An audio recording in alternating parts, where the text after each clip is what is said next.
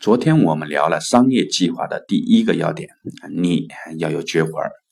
那我们今天呢，就根据大家昨天的反馈，看下几个具体的案例。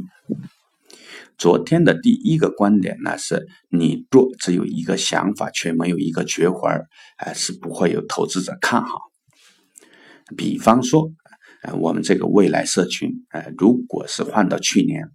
哎虽然那时候我已经看清楚了整个大的趋势，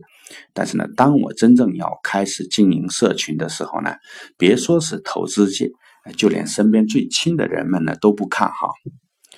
因为第一，哎，当时的我呢，连最基本的口才都没有具备，这叫没有绝活儿。第二，我没有名气，哎，我也不是名人，哎，这叫没有任何关键资源。那大家回顾一下，这种情况下呢，我们昨天给的建议是什么？哎，自己先干出来再说啊，并且那么多的平台，优酷啊、土豆啊、头头条、微博、公众号、腾讯、百度啊，一大堆，哎，我却只干了一个喜马拉雅平台，那这就叫将有限的资源集中在针尖上。如果是抱着那种什么都想干的想法呢，这两个月下来，哎，肯定不会有任何效果的，只能用针尖去刺破一个口子，并且在喜马拉雅这个平台呢，哎，也算是哎多少哎刺破成功了吧。那反过来，我们看一下什么样的项目算是有绝活儿，那或者有关键资源。樊登图书啊，比起不下上百个的同行项目呢，他总能提出比作者更高一层的这种总结和归纳，那总能简练的归纳出整本书那些有价值的地方，嗯，还能有跟作者不一样的观点。那再看中体飞行项目，就是一个滑翔机的俱乐部项目，他之所以能成功呢，最关键是他拿到了飞行许可证。全国范围内的，别人不行，他行，哎，这就是关键资源。还有一个叫 Xbed 的无人酒店呢，别说前台没有人啊，就连清洁阿姨呢，都是用互联网家政平台的阿姨。这些成功的项目呢，我们也会通过专题节目来给大家介绍一下，哎，让大家也开开脑洞。但称得上绝活的天才项目呢，毕竟是少数。嗯，真实情况是，大部分的创业者呢，一开始是没有绝活的。那这种情况下，没有投资者相信你，哎，但是你就是对自己有信心，嗯，那么只有一条路，先干出来。尤其在中国啊，是一个商业模式大国，没有太多的行业门槛，模式嘛，看到了就能复制嘛。那能够从拥挤的市场、哎惨烈的竞争当中哎脱颖而出的创业者们呢，刚开始的时候一般都是没有人相信的，只有自己相信自己，你一定要用事实来证明哎你跟同行不一样的地方，那不管是产品也好，市场开拓能力也好，都可以，事实呢再怎么简陋。哎，一个赤裸裸的事实呢，总会比哎完美的故事更性感的。还有一个要强调的呢是痛点。哎，昨天我们说过，光有痛点，没有好的产品肯定不行。但是呢，反过来，不管你有没有好的产品，你要干的项目呢，一定要解决某个痛点，满足某个需求。还是拿我们的社群来说吧，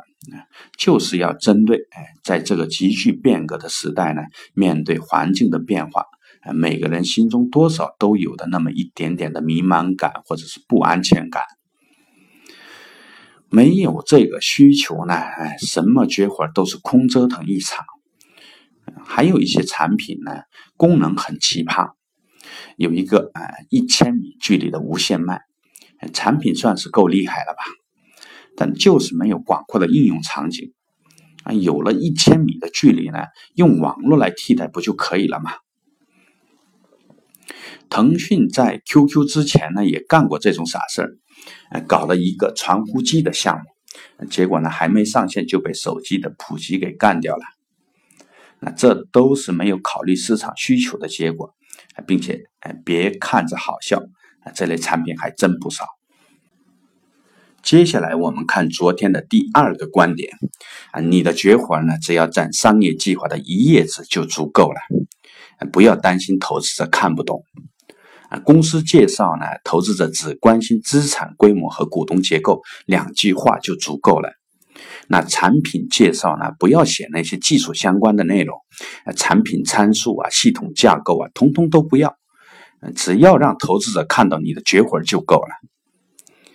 那再者呢？如果你的产品呢，真的无法用一页纸、一张图、一个体验就能够表达清楚，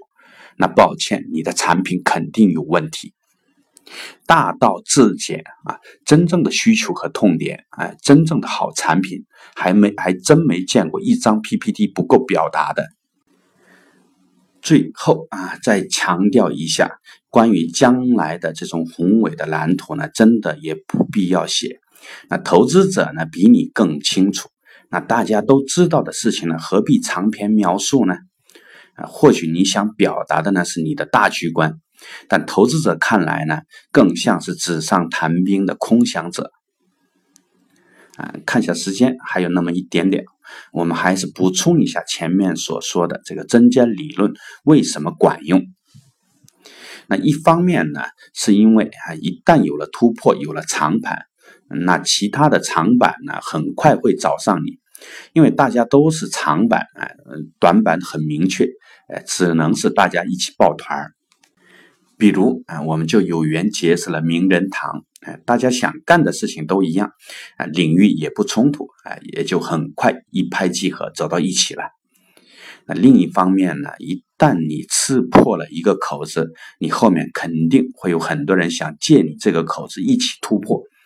那比如说那些教育领域呢有价值的资源，哎，很快哎也跟我们走到一起了。